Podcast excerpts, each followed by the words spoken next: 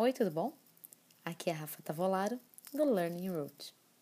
Você já percebeu como pensamentos do tipo não sou bom bastante produzem um sentimento negativo pra gente?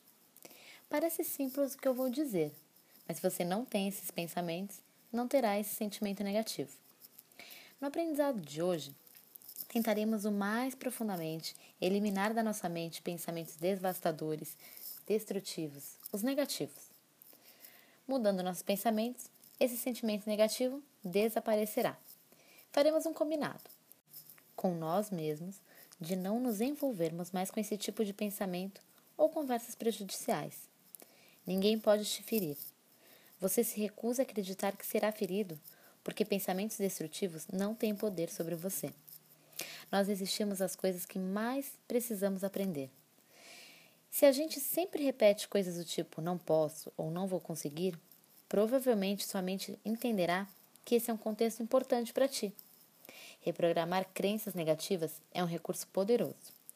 Só quero ver minha própria magnificência.